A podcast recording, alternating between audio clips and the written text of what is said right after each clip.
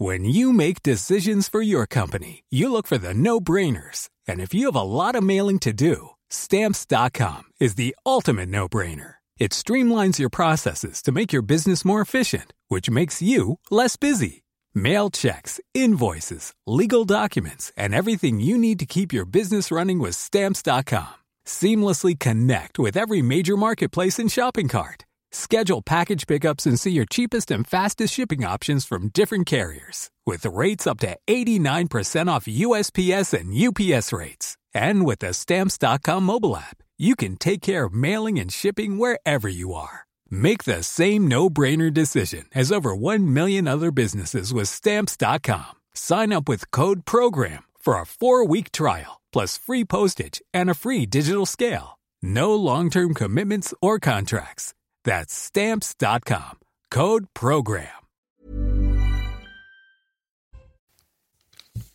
Bonjour à tous et bienvenue à vous au grand rendez-vous européen CNews Les Échos. Bonjour Olivier Dussopt et merci d'être avec nous aujourd'hui. C'est votre grand rendez-vous euh, ce dimanche. Vous êtes le ministre du Travail, du plein emploi et de l'insertion. Pour combien de temps encore? Quelques heures, quelques jours ou plus si affinité, si vous êtes reconduit à votre poste ou à un autre après le remaniement dont on dit ou on ne cesse de dire qu'il est imminent.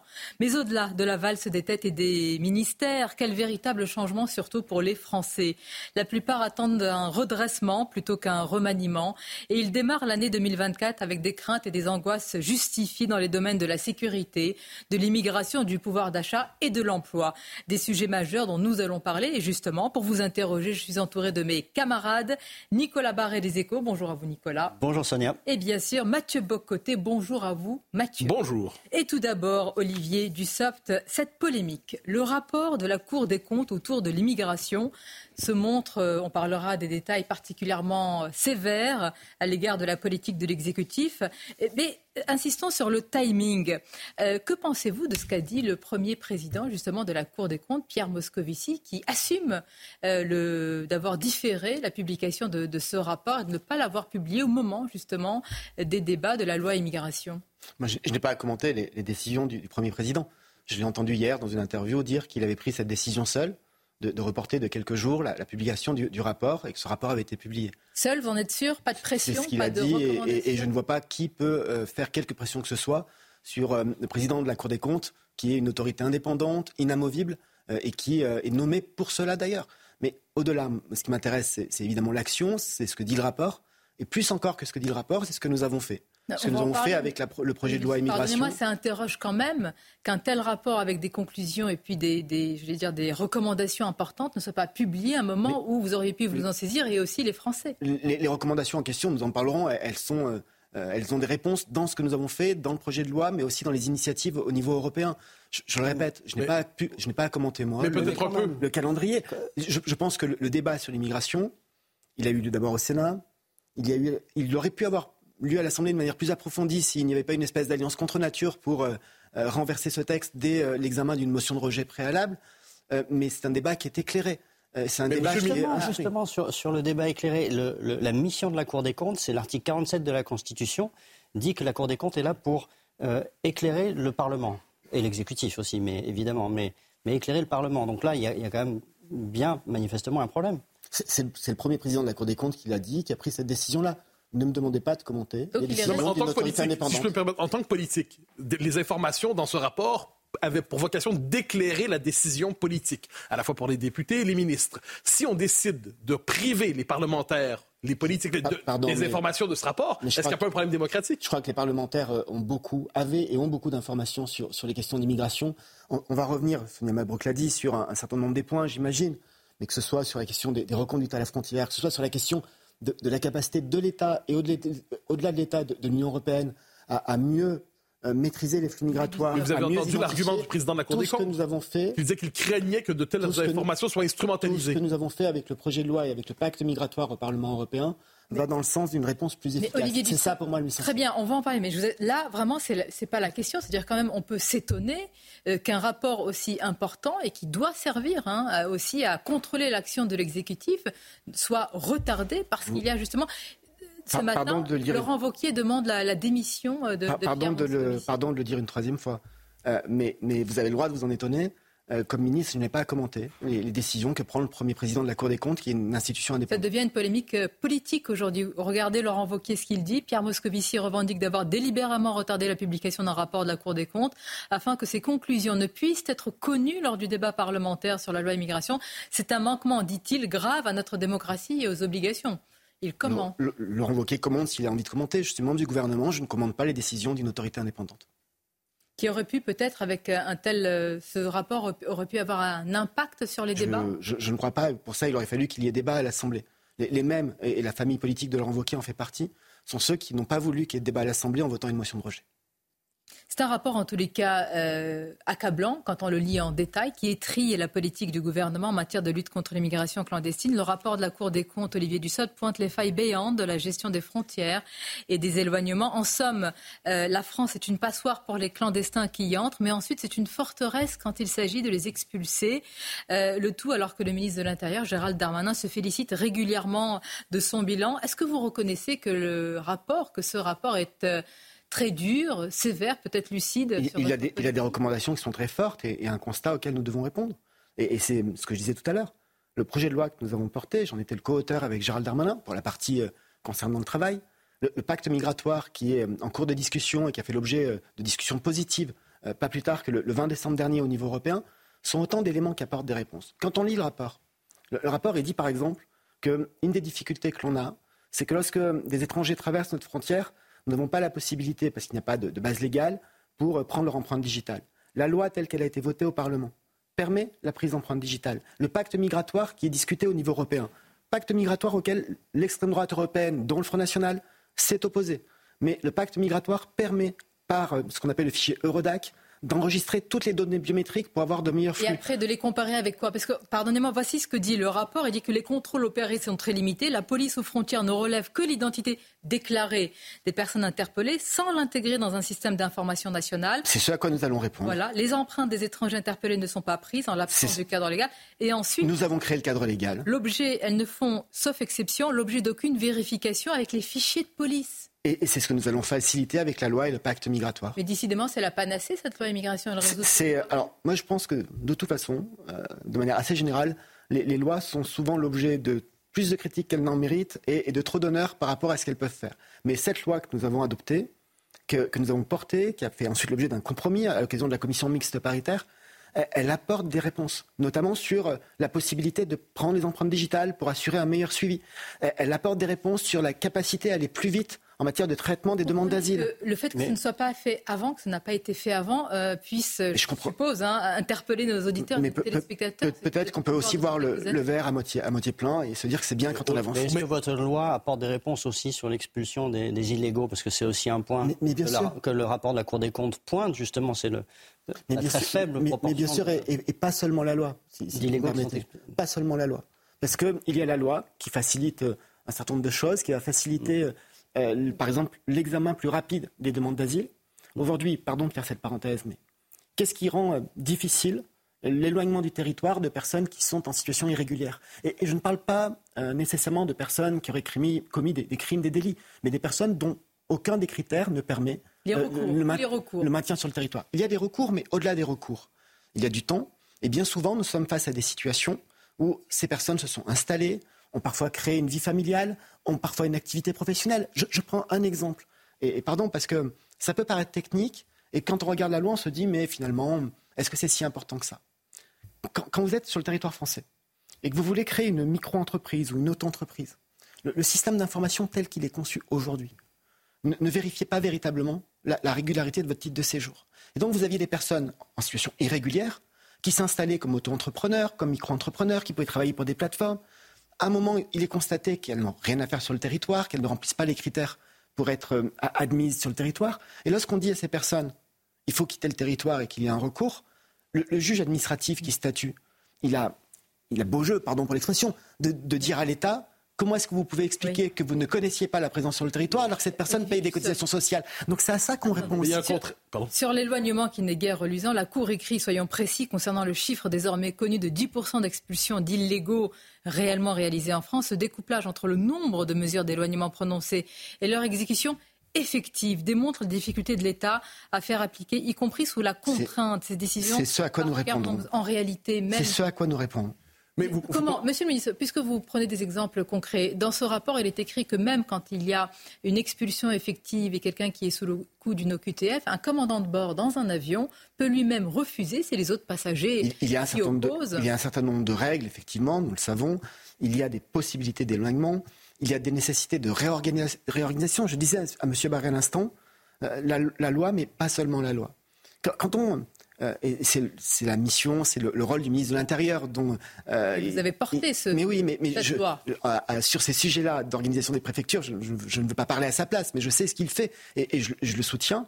Quand il s'agit de réorganiser les, préfectures, quand il s'agit de décentraliser la, Commission nationale du, du droit d'asile pour gagner du temps, quand il s'agit de simplifier le renouvellement des titres, et je parle des titres de 5 ans, de 10 ans pour des personnes qui sont sur notre territoire, qui travaillent, qui sont intégrées, à qui aujourd'hui on demande de redéposer des dossiers, de les réinstruire, on, consomme de l'énergie, on consomme du temps et, du temps d'administration, donc d'agents publics. Quand on travaille à ces réorganisations, ça permet aussi de mettre plus d'énergie et plus de force sur euh, la réalisation hmm. euh, de l'éloignement du territoire, de ceux qui doivent être éloignés et sur lesquels aujourd'hui il peut y avoir des difficultés. Mais est-ce qu'il y a un grand contraste de ce point de vue? C'est-à-dire, à vous entendre, la loi change beaucoup, beaucoup de choses pour la politique d'immigration en France. Est-ce qu'on peut dire que jusqu'alors, et finalement, la France avait une très faible maîtrise de, l'immigration. Non, jusqu'à il y a quelques semaines, en fait. Je pense que ça serait un peu caricatural de le dire comme ça. Ce qui est écrit dans le rapport. Et euh, loi après loi, les différents gouvernements se sont donné des moyens nouveaux pour faire en sorte d'avancer et, d'être plus efficaces. Nous franchissons une nouvelle étape, c'est tant mieux. Mais quelle étape, monsieur? Pardonnez-moi, parce que je pense que nos auditeurs et les téléspectateurs entendent cela, et vous le dites, c'est la combienième loi d'ailleurs depuis des années. Il y a quelques dizaines de lois depuis la libération, mais... Un cap a été franchi. Je prends un autre exemple, puisque le plus souvent, c'est le plus utile, c'est de prendre des exemples. Nous, faisons partie des, rares pays en Europe, sinon le seul, qui euh, avait, et, la loi supprime cela, une législation qui était assez particulière. Je, m'explique en un mot. Si euh, vous arrivez en France quand vous êtes mineur, je, ne parle pas de personnes qui naissent en France. Je parle de personnes qui viennent avec leurs parents à 5 ans, à 6 ans, à 10 ans, peu importe. La, la loi jusqu'à présent disait que si une fois majeur, vous commettez des délits, des crimes et qu'on souhaite tout simplement vous expulser, la loi française disait que si vous étiez rentré sur le territoire après 13 ans, vous étiez expulsable. Si vous étiez entré sur le territoire avant 13 ans, à, 12 ans et demi, vous n'étiez pas, quels que soient les, crimes ou les délits commis. Nous, avons levé cette prévention. Hmm. Ça fait partie des choses qui vont permettre, qui vont faciliter l'éloignement hein, de, personnes qui, par leur comportement, méritent d'être éloignées. Là, on parle de ceux qui sont euh, expulsables. Il y a évidemment ceux que vous comptez régulariser dans les métiers en tension. Est-ce que vous avez le chiffre, Olivier Nous, nous avons réuni, nous, sommes très précautionneux et vous savez que le, projet de loi, la loi telle qu'elle a été adoptée, fait l'objet d'un recours, d'un examen au Conseil constitutionnel. D'abord parce que des députés et des parlementaires d'opposition ont saisi le Conseil constitutionnel, mais surtout parce que le président de la République s'était engagé à soumettre le texte intégralement au Conseil constitutionnel. ceci étant, et, en attendant la décision du Conseil constitutionnel, sous réserve de celle-ci, nous, avançons. Avec Gérald Darmanin, nous avons réuni les préfets cette semaine. Il, a, il réunit les préfets très régulièrement. Il m'a invité à participer à cette réunion pour avancer, voir comment nous allons mettre en œuvre ces dispositions. Nous estimons qu'il y a environ 10 000 personnes par an qui pourront en bénéficier. Et, de qui parlons-nous? Parce que là aussi, il faut être le plus clair, le plus précis possible. 10 000 clandestins dans les métiers en tension par an. pardonnez-moi, mais je, vais être plus précis que ça. Nous parlons d'hommes et de femmes qui travaillent et qui ont des contrats de travail. Parce que ça peut paraître étonnant. Mais qui sont en situation irrégulière. Mais ça peut paraître étonnant, mais nous avons dans notre pays des personnes qui sont en situation irrégulière, c'est-à-dire qui n'ont pas de titre de séjour, qui n'ont normalement pas le droit d'être là, mais qui travaillent légalement. Je ne, travaille pas, je ne parle pas de travail clandestin, de, travail au noir, pour dire les choses. Mais ils sont clandestins, ils, sont en, situation ils sont en situation irrégulière. Très souvent, ce sont des personnes qui ont signé leur contrat de travail à un moment où ils avaient un titre de séjour. Et ce titre de séjour n'a pas été renouvelé. Et très souvent aussi, ce sont des hommes et des femmes qui travaillent dans des métiers en tension. On a aujourd'hui 7% de chômage, je pense que nous reparlerons d'emploi, 7% de chômage, un peu plus, et nous avons encore 350 000 emplois vacants et des secteurs qui peinent à recruter. Et il y a des secteurs, des métiers, devrais-je dire, dans lesquels la, main-d'œuvre non européenne, parce que je précise aussi, quand nous parlons de, travailleurs étrangers, nous parlons de travailleurs non mhm. européens. Les Européens ont une liberté de circulation et de travail, où la main-d'œuvre non européenne est prépondérante et très importante. Je prends deux exemples, mais les commis de cuisine et les femmes et les hommes de ménage. Plus souvent des femmes, nous le savons. Au niveau national, c'est 26% des emplois qui sont occupés par des étrangers non européens. Alors que la moyenne des emplois en France occupés par des non-européens, c'est 3,5%. Donc nous avons besoin de cette main-d'œuvre et notre objectif, c'est de permettre à des hommes et des femmes qui travaillent, et qui sont intégrés, d'être régularisés. C'est ce que nous pensons. En 23, c'était combien cette année, l'année écoulée? en, 23, il n'y avait pas la disposition qui a été adoptée. vous, mais avez régularisé combien de personnes? Il y a ce qu'on appelle la circulaire VALS. La circulaire VALS permet des régularisations par le travail, y compris dans des métiers qui ne sont pas en tension. C'est 7 à 8 000 personnes par an. Et là, nous sommes sur 8 euh, à 10 000 de plus parce que nous, avons, nous devons, quand je dis que nous devons, c'est une forme de devoir moral et, et de sécurité, à la fois reconnaître des efforts d'intégration par ces hommes et ces femmes qui travaillent bien souvent dans des métiers difficiles. Le travail suffit à l'intégration, Le travail et la langue. Et nous devons aussi apporter de la sécurité aux employeurs. Parce que souvent, les employeurs concernés ne savent pas que leurs travailleurs sont en situation irrégulière. Vous êtes un homme de gauche, normalement, je devine, vous, vous devriez préférer une augmentation du salaire de ces métiers sous tension plutôt que d'aller chercher à l'extérieur des gens qui sont prêts à le faire à bas salaire. Nous n'allons pas chercher à l'extérieur, nous parlons de gens qui travaillent déjà sur le territoire. Et, et l'un n'est pas incompatible avec l'autre. J'ai parlé de commis de cuisine. Le, secteur HCR, hôtellerie, café, restaurant, est un des secteurs qui a révisé sa, convention euh, collective sur les salaires de la manière la plus importante depuis la crise du Covid, c'est 16% d'augmentation en moyenne. Donc ça n'est pas incompatible. Bien, on va marquer une pause, on va évidemment évoquer euh, le remaniement, ce que vous en savez justement, et puis on va parler aussi d'une autre polémique. On a commencé cette euh, émission par la polémique autour de la Cour des comptes. Il y a une polémique sur le drapeau et vous étiez à l'hommage à Jacques Delors. Vous nous direz comment vous avez vécu cela. À tout de suite. Et notre invité ce dimanche, c'est le ministre du Travail, Olivier Dussopt. Nous allons évidemment, euh, Monsieur le ministre, évoquer des sujets importants de pouvoir d'achat, d'emploi, de chômage. Vous êtes très attendu en cette nouvelle année sur ces euh, thématiques. Mais tout d'abord, avant-hier a eu lieu, euh, et vous y étiez, l'hommage aux invalides à, Jacques Delors. Une image a retenu l'attention de certains, celle du drapeau européen surplombant le drapeau français. quel symbole faut-il y voir? Certains y ont vu une, Europe supranationale qui, qui domine justement eh euh, les nations. C'est triste. Ça, veut dire que jusque dans un moment de, recueillement et d'hommage à une des plus grandes figures de la vie politique française, certains se prêtent à des, polémiques euh, et euh, parfois même à une forme de complotisme sur la disposition d'un drapeau ou d'un autre. Jacques Delors, c'est d'abord une immense figure de la social-démocratie, une immense figure de la politique française. Et puis pendant dix ans, il a été président de la Commission européenne. C'est lui qui a fait l'acte unique, le marché unique et l'Europe sociale avec le sommet de Val-Duchesse en 1985. C'est lui qui a accompagné euh, euh, l'intégration, la préintégration des pays d'Europe de l'Est après euh, la, chute du mur de Berlin. C'est lui qui a mené et, préparé l'élargissement de l'Union européenne. Et, puis au-delà de, son bilan et de sa carrière incroyable, il fait partie d'un cercle extrêmement fermé, trois personnes, avec de mémoire Jean Monnet, mm. Helmut Kohl et, lui-même, à être citoyen d'honneur européen. Et il n'y en a que trois. Est-ce qu'on peut imaginer que la République française rendant hommage à un de ses plus grands serviteurs, fasse l'impasse sur ce qui a fait l'essentiel de sa carrière, c'est-à-dire le Il n'en est pas question, mais triste, dites-vous, que ce, que ce drapeau non, euh, européen non, est... Non, triste que certains se prêtent à des petites polémiques euh, et, voient le mal partout. Hmm. Le mal partout, est-ce que c'est de dire que la souveraineté européenne doit supplanter la souveraineté nationale Ça, n'est pas le cas. Et l'adhésion à l'Union européenne est une démarche volontaire de la France. Et enfin, à ceux qui osent imaginer cela, d'abord ils se trompent, mais au-delà de se tromper, euh, qu'ils essaient de regarder, mais pas longtemps, hein, je, ne leur demande pas de faire un cours d'histoire, mais qu'ils se retournent. Qu'aurions-nous fait sans l'Europe au moment de la crise Covid?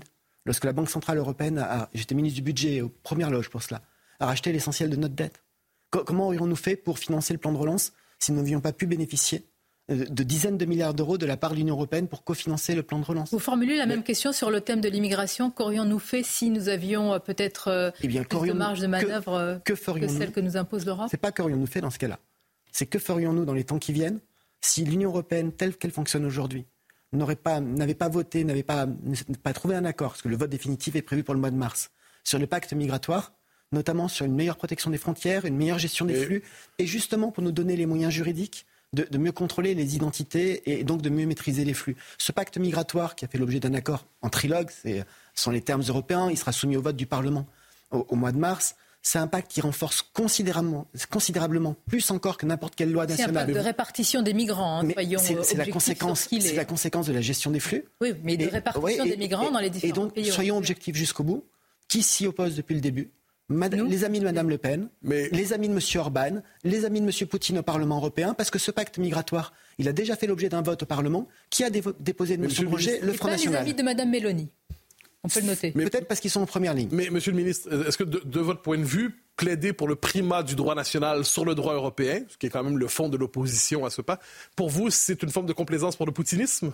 Non, c'est une forme de détricotage de ce qui fait la force de l'Europe. Donc l'idée du primat du droit national sur le du droit européen, c'est pour vous incompatible avec ce que doit devenir la France Ça veut dire modifier la Constitution et, sortir en grande partie euh, de l'Union européenne. Mais c'est un point de vue légitime, cela dit, pour vous? C'est un point de vue dans le débat, mais ce n'est pas le mien, ce n'est pas celui du gouvernement. Vous venez de dire, Olivier Dussopt, parce que les LR étaient pour l'inscription, justement. Mais, dans... est-ce que pour vous, ça signifie sortir de l'Union européenne d'inscrire cela dans, le, nous sommes plusieurs, Nous sommes plusieurs à avoir dit, lorsque euh, le, parti Les Républicains a porté des propositions visant à euh, supplanter le droit communautaire par le, droit national, à avoir dit que ça s'apparentait à une forme de Frexit. Pourquoi?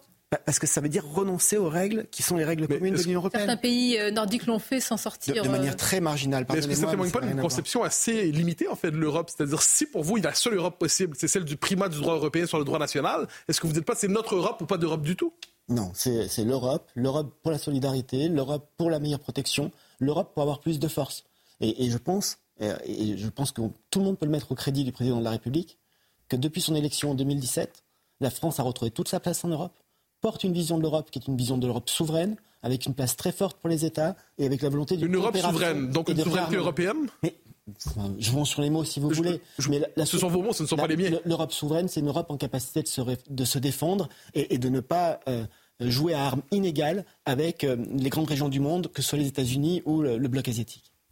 Euh, vous êtes, je l'ai rappelé, Olivier Dussopt, ministre du Travail, ministre également du Plein Emploi et de l'Insertion. Est-ce que c'est votre dernière interview en tant que, justement, ministre du Ça vous fait sourire oui, Je, vous vois détendu, alors qu'on nous dit qu'il n'y a que fébrilité, anxiété, angoisse dans les couloirs je, je des souris parce que je me, je me, doutais que vous me poseriez cette question aujourd'hui. Je suis prévisible, mais... Euh, non, vous l'êtes tous euh, en, cette période. mais les, choses sont très simples. quand on parle de, de remaniement, de remaniement potentiel ou envisagé, être ministre est un honneur, c'est une responsabilité. Et, j'ai l'honneur de l'être depuis que le président de la République l'a décidé en 2017. Je me permettre de vous dire que vous êtes tout aussi prévisible avec cette langue de bois. Et je le serai jusqu'à ce qu'il. Je, ne le serai plus lorsqu'il décidera, je ne le suis plus. C'est aussi simple que ça, ça vaut pour tout le monde. Et dans l'attente, la seule chose qui compte, c'est de travailler. Alors, la seule chose qui compte, c'est de travailler, mais certains ministres, comme euh, Clément Beaune, dans Le Parisien, n'hésitent pas à dire qu'ils sont euh, encore là, qu'ils sont euh, utiles. comment vous avez vu justement cette initiative? Est-ce qu'aujourd'hui même, vous dites la même chose? Je suis utile, j'ai encore des combats à mener, je voudrais rester Moi, j'ai de la chance parce que la, politique, quand on exerce la responsabilité au niveau, c'est une vraie chance. J'en fais depuis longtemps. J'ai été élu quatre fois député, j'étais maire de ma ville pendant dix ans. Et aujourd'hui, je suis membre du gouvernement depuis, depuis six ans. J'ai porté des réformes euh, auxquelles je crois importantes, celle de la fonction publique en 2019. Puis dans la dernière année, euh, sous l'autorité de, la Première ministre, nous avons porté des textes qui n'étaient pas faciles. La réforme de l'assurance chômage, les retraites, l'immigration qu'on a évoquée, la réforme du RSA. Quel beau plaidoyer pour rester. Non, nous, l'avons fait. Ce que je veux dire, c'est que nous l'avons fait. Et tous ceux qui nous disaient début 2023 que ça serait une année euh, d'inaction, une année de, blocage, en sont pour leurs frais puisque nous avons avancé. Et donc, continuons. continuons. Est-ce que vous n'avez pas vu, le sentiment J'ai vu un, certain nombre d'expressions disant euh, il y a des combats à mener. Je, fais de la politique depuis 20 ans.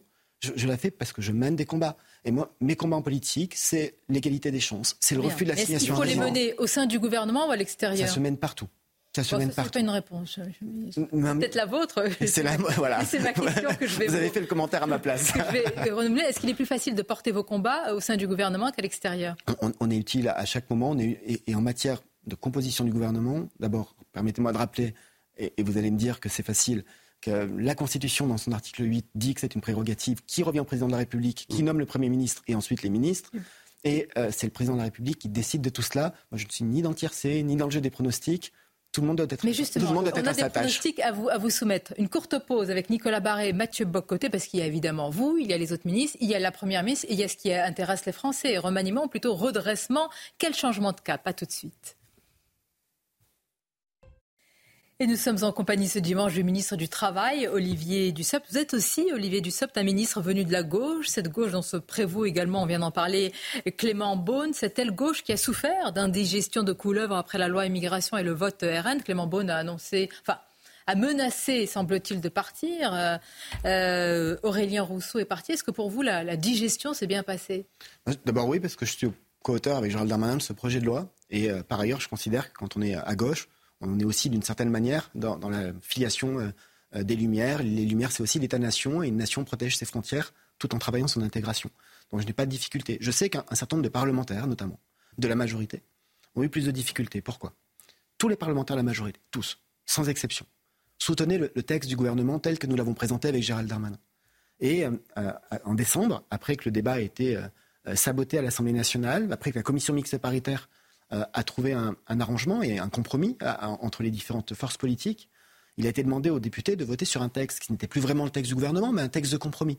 Donc c'est normal que ça puisse susciter des réactions et des interrogations, et je pense en particulier à des parlementaires qui, venant de la gauche, mais pas seulement, ont pu avoir quelques interrogations et qui se sont dit la majorité doit être unie, je, vote le texte. Et, euh, et, vous comprenez que des ministres euh, qui aient euh, justement manifesté peut-être à haute voix auprès du, président ou de la première ministre leurs leur doutes, voire davantage, soient écartés à l'aune du remaniement enfin, D'abord, ce n'est pas moi qui décide du remaniement, c'est le président de la République. Vous étiez chacun est libre de son. Conseil des ministres, vous avez vu ce qui s'est chacun, passé avec chacun, vous avez chacun est libre, les crispations et les tensions. Chacun est libre de, son expression et de son action.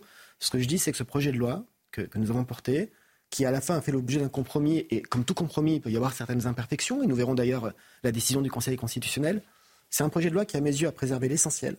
Et l'essentiel, c'était de renforcer la capacité de l'État à faire appliquer ses décisions, nous en avons parlé avant, Ça, on a compris. et d'avancer sur l'intégration par le travail. Bien. Pourquoi changer Elisabeth Borne? Vous parlez d'eux Si tout va bien. je, je à nouveau parce que. Pourquoi euh, Écoutez, vous, nous dites depuis tout à l'heure que l'immigration s'est bien passée. Tout à l'heure, je vous disais que j'étais sûr que vous alliez me parler de, remaniement dans ce matin. Je ne suis pas déçu. Que tout s'est passé sous la bonne autorité de Mme Borne. Elisabeth Borne est, une première ministre très courageuse. Et je le disais euh, juste avant la, pause, au cours des, derniers mois, euh, j'ai porté, et sous son autorité, la réforme de l'assurance chômage en décembre 2022, la réforme des retraites, la, réforme de l'immigration pour la partie travail, la, réforme de, Selon vous, elle n'a pas fait La réforme de France Travail, et, j'ai pu euh, au quotidien mesurer à la fois son abnégation et son sens de l'État. Tout le reste, tout le reste, ce qui relève euh, des commentaires, des supputations sur le remaniement, mais, toute décision ne relève que du président de la République. Et je lui dis, je, ne suis pas là pour jouer au tiercé ou au Donc vous, vous la soutenez mais la Première ministre est au travail, nous sommes au travail et tous les ministres soutiennent la Première ministre. Vous êtes sûrs tous Mais nous sommes tous. le petit doigt sur la nous sommes une équipe et, il y a un principe qui s'appelle la solidarité gouvernementale. Est-ce que vous n'avez pas quand même le sentiment que l'aile gauche de ce gouvernement est, plus menacée euh, que ce soit Clément Beaune, que ce soit la ministre de la Culture et, ou la Première ministre qui vient de la gauche comme vous? Je, ne crois pas, et là aussi on retombe dans le champ des supputations. Donc chaque mais, mais à vous entendre, une première ministre aussi soutenue aussi résolu, avec un cap aussi ferme, ça serait, ça serait terrible de s'en priver, non? Le, cap, il est fixé par le président de la République, vous le savez, il a fait à l'occasion de ses vœux. Nous y, reviendrons justement, quand, quel est-il? nous, y reviendrons quand nous allons parler d'emploi, je, l'espère. C'est euh, le je reviens sur la première ministre sur l'instant, peut-être. À vous entendre, ce serait une erreur de se priver de sa figure. D'abord, ne me faites pas dire ce que je n'ai pas dit. Euh, J'avais compris ça, vous pardonnez. J'ai dit que toute décision en la matière revient au président de la République, et j'ai dit aussi combien Elisabeth Borne travaille avec courage et abnégation pour porter des réformes qui n'ont pas été faciles je peux en témoigner très directement. Le nom de Richard Ferrand, très proche du président, s'éloigne désormais. Euh, Emmanuel Macron a-t-il le moyen de surprendre alors que deux noms sont cités, deux noms que vous connaissez bien? Et là, peut-être vous pouvez nous en parler, quel que soit leur avenir politique immédiat. Julien de Normandie, marcheur, un marcheur euh, historique, peu connu, il est vrai, du grand public, et Sébastien Lecornu, actuel ministre des Armées. Deux amis et deux hommes de grande qualité. Et pourtant, vous avez voulu prendre, euh, semble-t-il, euh, le poste, euh, peut-être sera-t-il vacant, du ministre des Armées? J'ai lu la presse comme vous. Spéculation Spéculation, supputation et rumeur.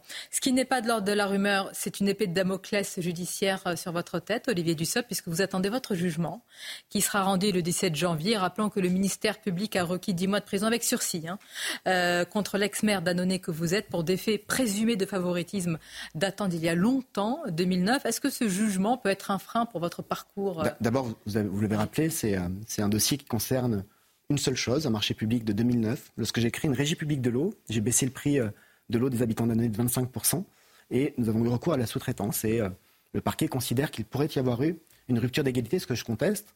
J'ai répondu, tous les autres points avaient été classés sans suite par le parquet. Le parquet a lui-même dit qu'il n'y avait aucun, aucune forme d'enrichissement personnel ou quoi que ce soit. Donc j'ai contesté euh, et répondu à, l'ensemble des questions. Mon avocat a demandé la relaxe et j'attends le, verdict et, le délibéré nous sommes dans une période de délibéré, je n'ai pas commenté plus que cela.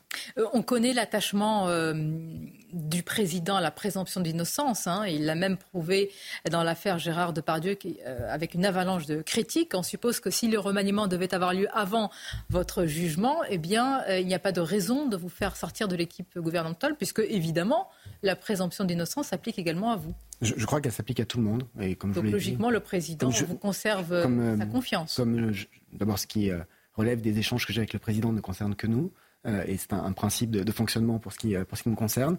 Et je l'ai dit, je n'ai pas d'autres commentaires à faire. Il suffit d'attendre le délibéré et de respecter le temps du délibéré du tribunal. En un mot, votre état d'esprit, donc pas de fébrilité, pas d'angoisse, tout va bien, euh, et on est au travail. si, j'étais aussi fébrile que vous le craignez, je ne serais pas venu ce matin, tout simplement. J'ai dit tout à l'heure euh, dans le lancement de cette émission que les Français attendent davantage qu'un remaniement, un redressement. J'imagine. Je crois qu'ils attendent de l'action, effectivement. Vous serez demain dans la Creuse, sur le terrain. On voit ce qui se passe aussi euh, pour des régions qui sont extrêmement ou durement frappées, évidemment, par les intempéries.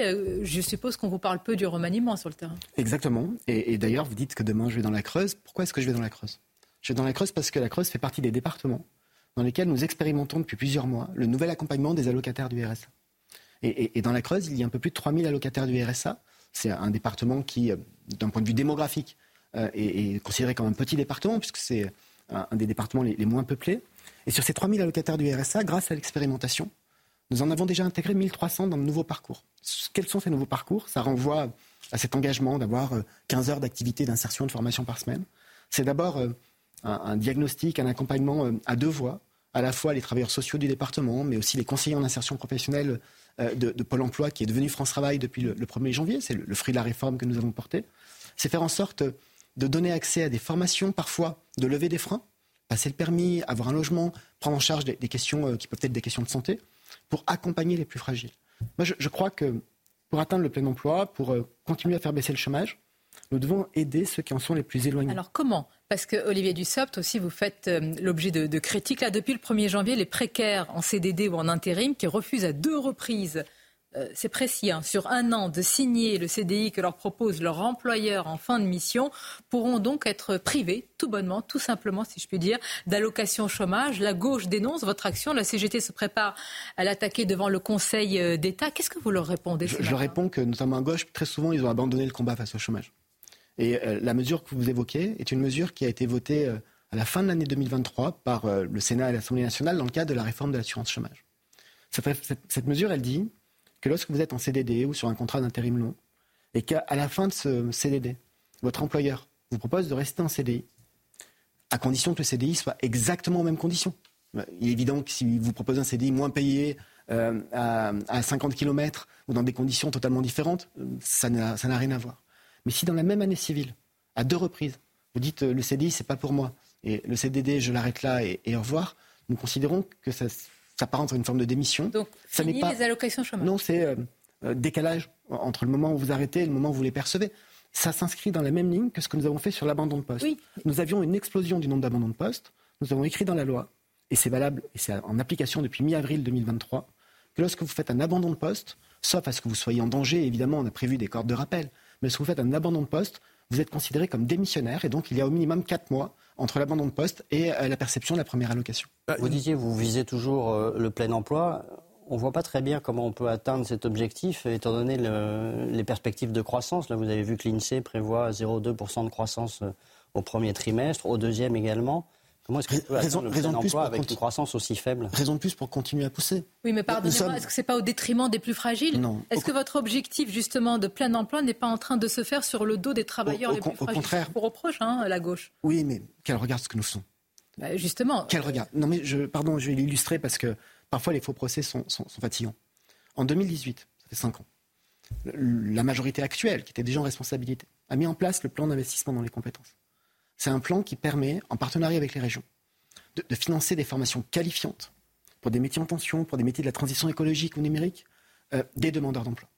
Et, aujourd'hui, je renouvelle avec les régions, nous sommes en phase de négociation, ce plan d'investissement dans les compétences. L'État met un milliard d'euros par an sur la table pour financer la formation des demandeurs d'emploi. Et je change les choses. Quand je dis que je les change, c'est pour élargir la possibilité de formation. Qu'est-ce que je vois depuis que je C'est la carotte et le bâton. Non, mais c'est pas la carotte et le bâton. c'est exactement ça. Mais quelle est la meilleure façon de lutter contre la pauvreté, de donner de la dignité et de donner du pouvoir d'achat. C'est le travail et c'est l'emploi. Et donc, je dis, par exemple, dans ce plan d'investissement dans les compétences, qu'il faut changer les critères. Jusqu'à présent, pardon, c'est un peu technique, mais jusqu'à présent, pour bénéficier de ce financement, il fallait, un, être demandeur d'emploi, et deux, avoir une formation initiale inférieure au bac. Moi, ce que je dis, c'est que quand on a moins de 26 ans et qu'on est demandeur d'emploi, on peut être aidé pour la formation si on a une formation inférieure à bac plus 2. Pourquoi? Parce qu'il y a trop de jeunes qui échouent en première année. Je dis aussi qu'on supprime toutes les conditions de formation initiale pour les allocataires du RSA, les personnes en situation de handicap. Mais l'accès à la formation permet le retour à l'emploi. Sur le principe derrière ça, c'est une politique, on pourrait dire, inspirée de ce qui se passait en Amérique du Nord dans les années 90, c'est-à-dire le workfare. Si vous refusez tel contrat, eh bien, finalement, vous n'aurez plus droit aux aides de l'État. Est-ce que c'est vous inspirez finalement de ces, modèles? Non, parce qu'il n'y a pas de refus de contrat. Quand je, quand je parle... vous refusez de prolonger le contrat que vous avez déjà en format CDI D'abord, on va regarder les choses telles qu'elles se passent. Si vous êtes employeur, que vous avez un employé qui est en CDD et que cet employé vous démontre de manière assez caractérisée qu'il n'a pas du tout envie de travailler avec vous, est-ce que, vous allez lui proposer de continuer? Pas forcément. Par contre, si vous êtes employeur, que vous, pardon pour l'expression, mais que vous galérez à recruter depuis des années et des années, que vous proposez des conditions de rémunération, des conditions de travail qui sont très correctes, que vous proposez des CDI, vous heurtez en permanence à des refus de CDI. Il est normal qu'on ait des règles plus incitatives. Quelle est la philosophie de la règle en matière d'assurance chômage pour le gouvernement? C'est de dire que lorsque les choses vont mal, il faut qu'on soit plus protecteur, mais que les choses vont bien en termes d'emploi, hmm. il faut qu'on soit plus euh, incitatif. Et je rebondis sur ce que disait Nicolas Barret tout à l'heure. Les chiffres, je les vois comme vous. Il y a des inquiétudes, il y a des incertitudes, et dans le même temps, il y a des choses qui sont un peu paradoxales. Les derniers chiffres dont nous disposons, non pas en termes de prévision, mais en termes de constat, ce qui est toujours plus fiable que les prévisions, c'est le troisième trimestre 2023. Troisième trimestre 2023, on a un taux de chômage qui augmente de 0,2 points. On pourrait se dire c'est catastrophique, c'est terrible et, oublier euh, qu'on l'a fait baisser de plus de 2 points depuis 2017. Par contre, en même temps que le taux de chômage augmente de 0,2 points, l'économie française a créé 36 000 emplois nets, dont 12 000 dans l'industrie, ce qui est un des signes de la réindustrialisation ça signifie que la population active va augmenter plus vite que le nombre d'emplois. Très sincèrement, il y a, vous pensez il y a des que raisons les perçoivent ce jeu de, de, de vases communicants, de statistiques mais la comme le sentiment de... La, statistique est toujours difficile à expliquer, mais c'est quand même le meilleur indicateur de ce que nous et faisons. pour la suite, la Banque de France voit le chômage augmenter encore légèrement tout au long de l'année 2024 eh pour atteindre 7,8%. Eh bien, ne cédons pas à la fatalité, continuons à réformer, continuons à pousser, continuons à soutenir l'activité économique. Le président de la République, vendredi après-midi, devant la Confédération des, boulangers pour la tradition de la galette, a répété et il l'avait fait au moment des vœux, son engagement d'un travail de simplification de la vie des entreprises, et notamment des plus petites. Parce qu'à chaque fois qu'on peut euh, alléger des contraintes, qu'on peut euh, faciliter des choses qui sont très complexes d'un point de vue administratif, on libère du temps, on libère d'énergie. Donc allons Vous allez nous dire comment dans, quelques instants. Peut-être un mot sur euh, pardonnez-moi, dire, cette transition, quelqu'un qui n'a pas de problème hein, d'emploi et, de chômage, malgré tout, il a fait l'objet d'une polémique. C'est euh, Frédéric Arnaud, il est le fils de Bernard Arnaud. On a appris ces derniers jours qu'il prenait la tête de la division montre de LVMH. Euh, Rappelons qu'il a fait euh, Polytechnique, entre autres, dans son parcours. Et voyez cette réaction de Guillaume Meurice quand l'ascenseur social part de ta chambre et arrive dans le bureau de ton papa. Que pense le ministre du Travail? Justement. Et là, on parle d'un grand fleuron euh, français. D'abord, c'est un grand fleuron français, c'est un immense groupe qui crée beaucoup d'emplois et qui crée de la richesse. C'est toujours bien pour un pays de pouvoir compter sur ses industries. Monsieur Arnaud fait le choix de, nommer son fils, comme d'autres chefs d'entreprise nomment aussi leur fils pour leur succéder ou prendre des responsabilités. Évidemment, quand, on a la chance euh, de naître, de grandir dans une famille particulièrement favorisée, et c'est un euphémisme, les choses peuvent sembler plus faciles. Mais je note aussi que euh, Monsieur Frédéric Arnaud, que je ne connais pas par ailleurs, vous l'avez dit, est diplômé de Polytechnique et on n'entre pas à Polytechnique comme ça, c'est un concours. Qu'il a déjà une expérience professionnelle et je trouve que celles et ceux qui euh, euh, se répandent en critique pour nourrir je ne sais quelle polémique n'ont que rarement le niveau de formation et d'expertise qu'il doit avoir. Une courte pause et on se retrouve sur ce sujet d'importance, chômage, emploi, travail, choc démographique également. Olivier Dussopt, on va en, parler pour les prochaines années. Une courte pause sur Europe 1 et CNews. L'invité de ce grand rendez-vous européen CNews des échos, le ministre du Travail, Olivier Dussopt. Nous parlons d'emploi, évidemment de travail, mais aussi de perspectives euh, difficiles. À l'instant, je, reçois, Olivier Dussopt, quelques réactions aussi de, chefs d'entreprise. Souvent, ce sont des PME et des TPE qui euh, euh, nous invite à nous, à nous apesantir sur une conjoncture dégradée, disent-ils. Inflation, baisse de la consommation, carnet de commandes moins rempli, disent-ils, ralentissement de l'économie. Est-ce que quand même l'industrie va pouvoir continuer à embaucher euh, comme ces dernières années comme ces dernières années, ces derniers trimestres, je, l'ai dit il y a un instant, le troisième trimestre 2023, dernier pour lequel on a, on a des chiffres, ce sont encore des créations d'emplois nettes, ce sont bien des créations nettes dans toute l'économie et assez concentrées dans l'industrie. C'est une bonne nouvelle, ça participe au réarmement industriel et à la réindustrialisation du pays. Mais personne n'ignore, personne n'est dupe des, signaux que l'on peut avoir. L'inflation est une mauvaise nouvelle pour l'économie, nous, le savons. Il y a un contexte géopolitique. Et, est-ce que ça signifie qu'il faut euh, baisser les bras et dire c'est fini, on ne pourra rien faire et, euh, la malédiction va s'abattre sur nous? Non, il faut continuer. Les réformes que j'ai évoquées, celles de l'assurance chômage, celles des retraites, celle de l'accompagnement des allocataires du RSA. Des retraites, elle a infusé déjà? Il y a, déjà des, conséquences? Vous savez, la, réforme des retraites, on en a beaucoup parlé il y a quelques mois. Aujourd'hui, à deux près, euh, à deux décrets près, tous les décrets d'application sont publiés. Vous avez pu constater, parce qu'il y a eu quelques reportages, quelques études faites cette semaine, que les, caisses nationales d'assurance vieillesse, les caisses de retraite euh, tiennent le coup, qu'il n'y a pas d'augmentation des délais de traitement et que les choses se passent bien. Et c'est tant mieux c'est tant mieux parce que je, sais très bien que cette réforme n'était pas une réforme très populaire. Je le dis là aussi en euphémisme. Un euphémisme, oui. mais, je pense que même lorsqu'une réforme euh, n'est pas euh, soutenue, même lorsque vous êtes confronté à une augmentation de votre âge de départ et que vous n'en êtes pas véritablement heureux, il vaut toujours mieux que ça se passe bien que ça ne soit pas le bazar administratif. Donc ça prend effet. Et ça prend effet, ça se traduira par une augmentation du taux d'emploi des seniors. La réforme du RSA, ça va permettre de mieux accompagner vers l'emploi les allocataires du RSA. Dans la loi sur le plein emploi qui a été adoptée et publiée au mois de décembre, nous facilitons de manière très importante, en termes de simplification, l'accès à l'emploi des personnes en situation de handicap. Vous savez ce que nous faisons pour les personnes en situation de handicap qui cherchent un emploi? On change la donne, c'est presque culturel, mais il fallait l'écrire dans la loi. On dit, alors ça va vous paraître euh, absolument euh, banal, mais on dit qu'un demandeur d'emploi en situation de handicap c'est d'abord un demandeur d'emploi et qui doit être accompagné par le service public de l'emploi. Alors qu'aujourd'hui. Mais là, ça suppose un changement de logiciel. alors, qu'aujourd'hui, il fallait demander la reconnaissance de qualité de travail handicapé, la fameuse RQTH, sur laquelle on écrivait que vous étiez autorisé à travailler en milieu ordinaire, comme si c'était un privilège. Nous, on change cela et on, donne accès à plus de droits. Je prends un autre exemple. Pardon, c'est technique, mais figurez-vous que si vous êtes reconnu comme invalide par la sécurité sociale et que vous allez toquer à la porte d'une entreprise adaptée, dont, l'objectif est d'accompagner des personnes en situation de handicap. Eh bien, si vous n'êtes pas passé par la demande de reconnaissance de qualité de travailleur handicapé par la maison départementale du handicap, l'entreprise adaptée vous dit que ça n'est pas possible. On a écrit dans la loi que lorsque vous êtes invalide et reconnu comme tel par la sécurité sociale, en termes d'accès à l'emploi, vous bénéficiez des mêmes droits que quelqu'un avec une RQTH. Mais je vous avoue ça que ça nous paraît être la normalité que ce soit maintenant comme eh ça. Bien, nous le faisons. C'est tellement kafkaïen. Eh bien, nous le faisons. Et, c'est parce que nous le faisons que ça va faciliter le retour à l'emploi et, nous permettre d'aller plus vite. Vous, savez, vous avez souvent évoqué le choc euh, démographique hein, que vous estimez être l'un des, défis les plus importants euh, actuels et, à venir. Est-ce que vous partagez le point de vue, par exemple, du président du MEDEF, euh, Patrick Martin, qui, affirme que, que l'économie aura massivement, massivement besoin d'une main-d'œuvre étrangère dans les années à venir et donc d'immigration C'est déjà le cas dans certains domaines. J'ai dit tout à l'heure que certains métiers, les commis de cuisine, les agents d'entretien, était occupé à, plus de 25% par des étrangers non européens, qu'en Ile-de-France, c'est parfois beaucoup plus que ces 25%. Mais au-delà de, la remarque et, de là, il parle de millions. Hein, oui, mais au-delà de ce dit, de raisons démographiques. Donc il y a oui, mais c'est à ça que je veux venir. un déficit de main d'œuvre qui a l'air certain. C'est à ça que je veux venir, et, c'est un, enjeu qui n'est pas un enjeu français, pas seulement français, mais un enjeu européen. Hmm. J'étais en Allemagne pour un sommet social organisé par mon homologue euh, ministre du Travail allemand. Et les chefs d'entreprise que j'ai rencontrés à l'occasion de ce déplacement me disait que l'Allemagne va connaître dans les 3, 4, 5 ans qui viennent des départs à la retraite à hauteur de 1 700 000 départs par an. La France, c'est 800 000. Et, en Allemagne, il n'y a pas deux fois plus d'Allemands que, de Français. Et ce que je retiens de mon expérience au budget, parce que les, comptes publics, c'est souvent un bon indicateur de la capacité d'une nation à rester souveraine, comme de ce que je vois au ministère du Travail, c'est que souvent on sous-estime ce choc démographique. Mais Dans les prévisions, juste d'une phrase. L'action, c'est pour le combler dans les que pour vous, c'est l'immigration euh, D'une phrase, et je réponds très précisément.